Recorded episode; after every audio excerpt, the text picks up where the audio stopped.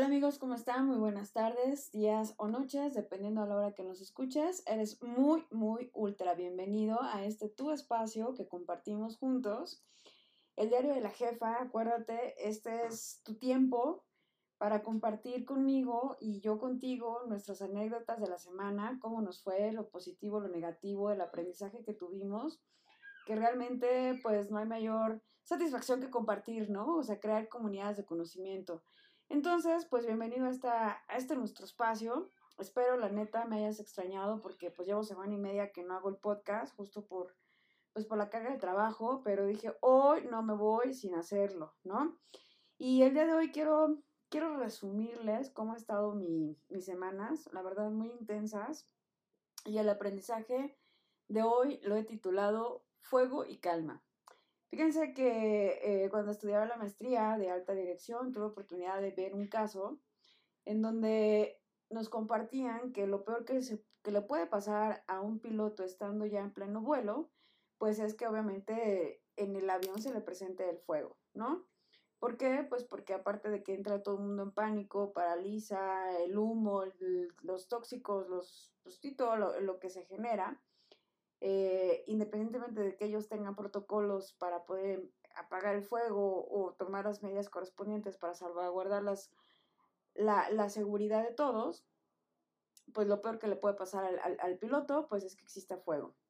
Y si eso lo trasladamos a nuestra, nuestra operación, nuestra organización, pues lo peor que podemos tener en el día a día, pues es tener muchos fuegos, muchos incendios internos, eh, bomberazos, que todo urja, que realmente sientas la presión hasta, hasta el cuello. Y cuando te sientas así o tengas eh, ese tipo de eventos o situaciones, pues siempre hay que mantener la calma. Y sobre todo si tú eres responsable, si eres directivo, si eres... Eh, ahora sí que el que liderea no solamente personas, no solamente equipos de trabajo, sino organizaciones completas, eh, recuerda pues que siempre a los directores se les paga principalmente por dos cosas, por tomar decisiones y formar gente. Y yo creo que esta analogía es muy aplicable en ambos sentidos porque cuando tú mantienes la calma pese a todo el incendio, que puede ser interno o externo, déjame decirte, ¿no? O sea, de repente tú puedes estar muy bien y a lo mejor el, el edificio hacia al lado se empieza a quemar o el fuego empieza en otro lado, pero tienes, estás en la zona de riesgo, yo creo que es muy importante siempre mantener la calma, eh, tomar decisiones en función de tener la cabeza fría, de la información a la mano, información verídica, de entender el contexto y sobre todo de no quedarte paralizado.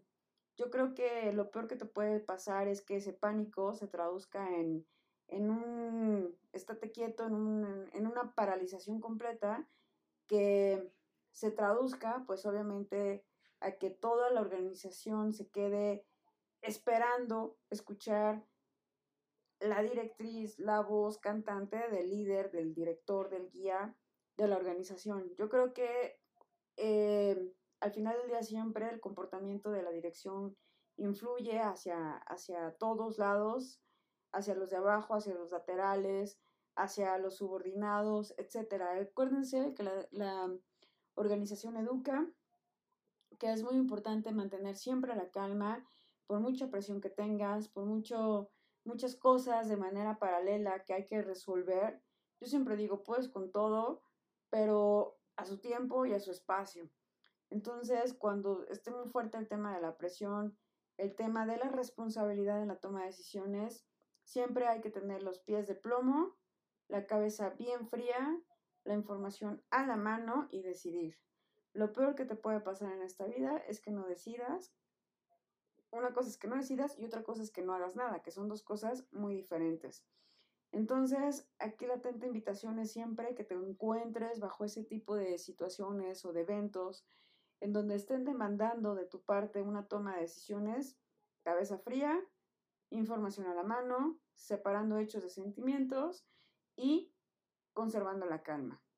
¿Para qué? Para que puedas tomar la decisión que consideres, las alternativas que se evalúen, pero eh, es súper importante el tema de mantener la calma, porque imagínate si tú como líder te apanicas, te, te como dirían, ¿no? Te, te amarranas, te sientas, tiras aceite, es válido porque al final ya eres humano, pero tienes que tener esos mecanismos de acción que te permitan eh, activarte, que te permitan tener esa parte de liderazgo situacional que necesites para salvaguardar la integridad de la, la organización, la toma de decisiones de manera oportuna, de manera congruente, alineada a un marco de valores, que era lo que hablábamos la vez pasada.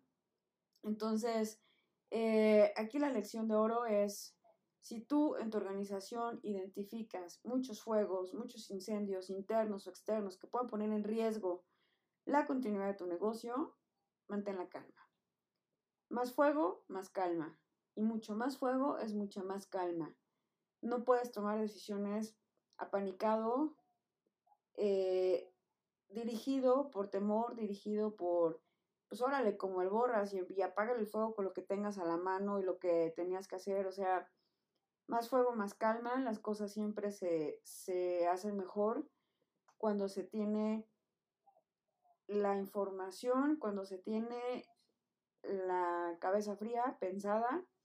Obviamente tampoco es que tanto análisis te cause parálisis, porque acuérdense que también esto es de vida y muerte, sobre todo esto sucede, y esto se los comento, cuando tienen que tomar decisiones de vida y muerte.